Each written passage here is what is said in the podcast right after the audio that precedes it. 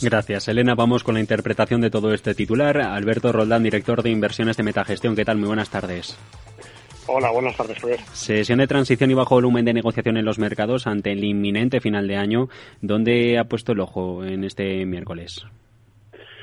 Bueno, poquita cosa. La verdad es que, aunque suene atópico, es, es cierto, ¿no? Son sesiones prácticamente de transición, no hay ningún tipo de generación de noticias eh, de ningún ámbito. Sería todo lo contrario, una sorpresa mayúscula pensar que el mercado fuera a reaccionar en las últimas jornadas del año a algún tipo de evento, ¿no?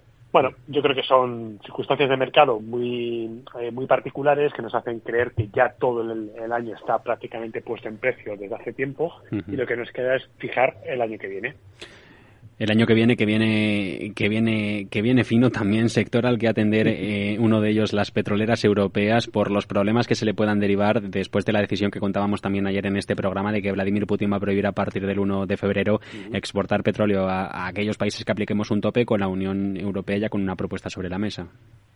Sí, bueno, a mí me, ha sorprendido mucho la reacción del mercado a una noticia que se esperaba, que se daba por segura, porque mm. el, desencuentro es pleno. Sin embargo, sabemos, por ejemplo, hoy que se pueden reactivar ya los conductos de gas de nuevo para que el gas ruso circule a Europa. Parece como que hay una, es un toma iraca en el cual hay que poner una noticia negativa frente a otra. Y en mm. particular para el sector del petróleo en, eh, o las petroleras europeas no es mala noticia, ¿no? Porque es cierto que esto va a ser un generador más de dudas en cuanto a la inflación y en cuanto al crecimiento en los países de la Unión Europea, pero no hay que olvidar que esto beneficia netamente a un sector que no olvidemos, si miramos el stock 600, que lleva una caída en el año a día de hoy del 12%, solamente energía sube un 25 y hay seis sectores que bajan más de un 20%. ¿no? Esto, de alguna manera, es para exponer que las dinámicas del sector que le han llevado a este increíble performance se van a mantener intactas para el año que viene. Quien quiera vender el sector antes de tiempo, yo creo que comete un error demasiado grave.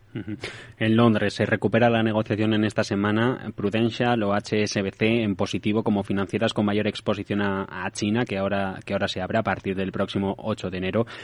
¿Considera que una noticia como esta va a beneficiar realmente a empresas europeas? También están sobre la mesa el lujo en Francia. ¿O es un espejismo momentáneo antes de que veamos eh, que a lo mejor la vuelta a la normalidad por parte de Pekín es más lenta de lo habitual o al menos de lo que hemos vivido aquí en Europa?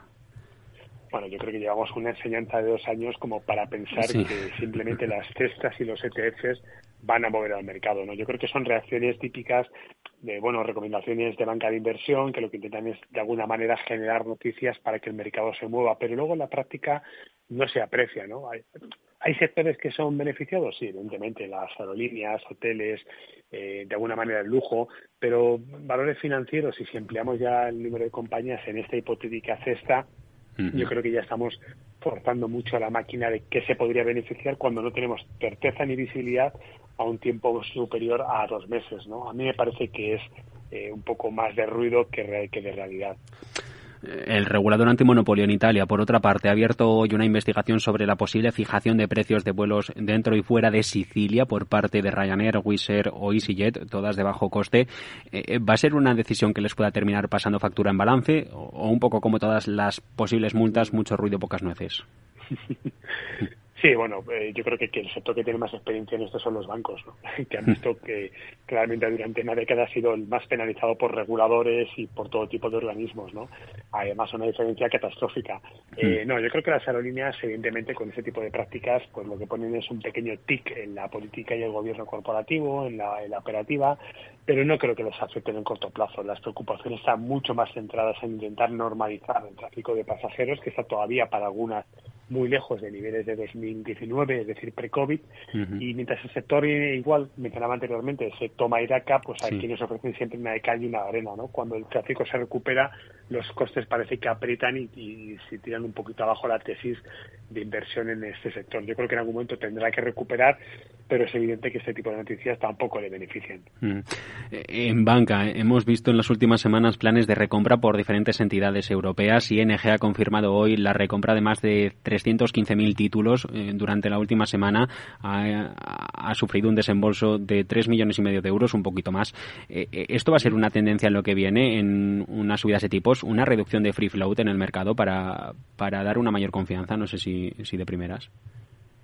Podría ser, sí. La verdad es que las, hay que recordar que los bancos han estado muy penalizados en su política de dividendos. Eh, durante la, crisis y la pandemia tuvieron incluso prohibido el reparto del mismo. Ahora empiezan a recuperar, empiezan a activar ya estas políticas con un porcentaje de reparto más activo y eso pues le permite cobrar brillo. De hecho, el sector bancario es uno de los sectores más rentables por dividendo si sumamos el dividendo al performance que lleva en el año, estaría en positivo y, le retiraría esas leves pérdidas que lleva en el ejercicio, ¿no?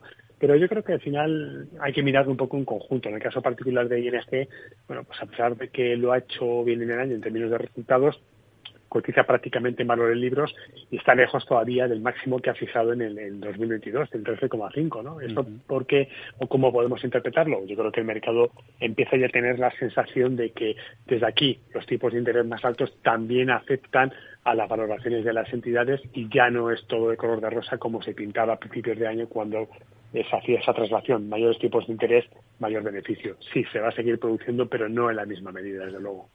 Alberto Rondán, director de inversiones de Metagestión. Muchas gracias y feliz entrada en 2023. Igualmente a todos, un saludo.